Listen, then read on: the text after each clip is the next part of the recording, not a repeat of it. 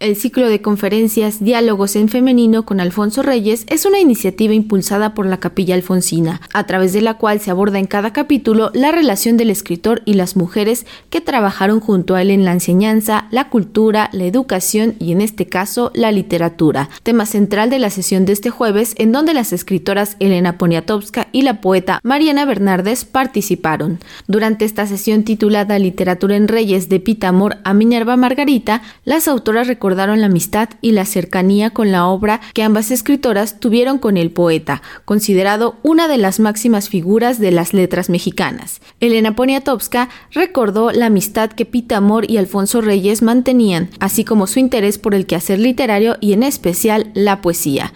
Él siempre la apoyó. Cuando Pita sacó su primer libro de poesía, él dijo que hay nada de comparaciones odiosas. Aquí se trata de un caso mitológico, porque Pita había escrito unas décimas a Dios en la noche o casi a las 3 de la mañana al regresar de una parranda y había escrito también unos sonetos extraordinarios que también impactaron a Octavio Paz, a Margarita Michelena y a otros grandes poetas de México.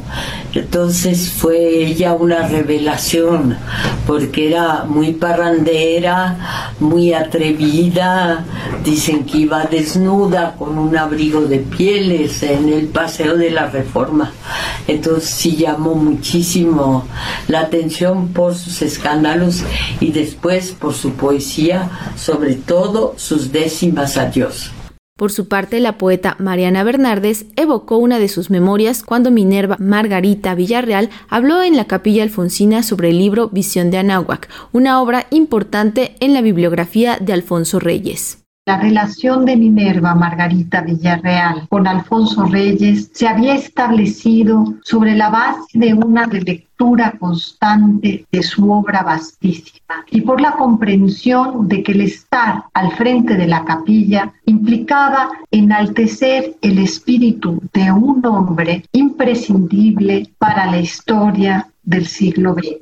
Si Reyes fue un hombre de su tiempo, Villarreal respondió con su poesía a las demandas de su época. Por eso no habrán de abandonarnos las palabras de uno ni de otro, como tampoco sus miradas que nos afirman en el do. Quizá era necesario un espacio recogido para referir una lectura personalísima que marchaba a la par y más allá del texto. Así esa tarde un poco nublada, escuchamos a Minerva Margarita adentrarse en visión de Anáhuac. Asimismo, destacó que es importante acercarse a los textos y al pensamiento tanto de Alfonso Reyes como de Minerva Margarita, pues ambos hicieron aportaciones valiosas a las letras. Los diálogos en femenino con Alfonso Reyes están coordinados y organizados por la poeta y ensayista Beatriz Saavedra, quien heredó el taller de literatura de Alicia Reyes, nieta de Alfonso Reyes. Para Radio Educación, Pani Gutiérrez.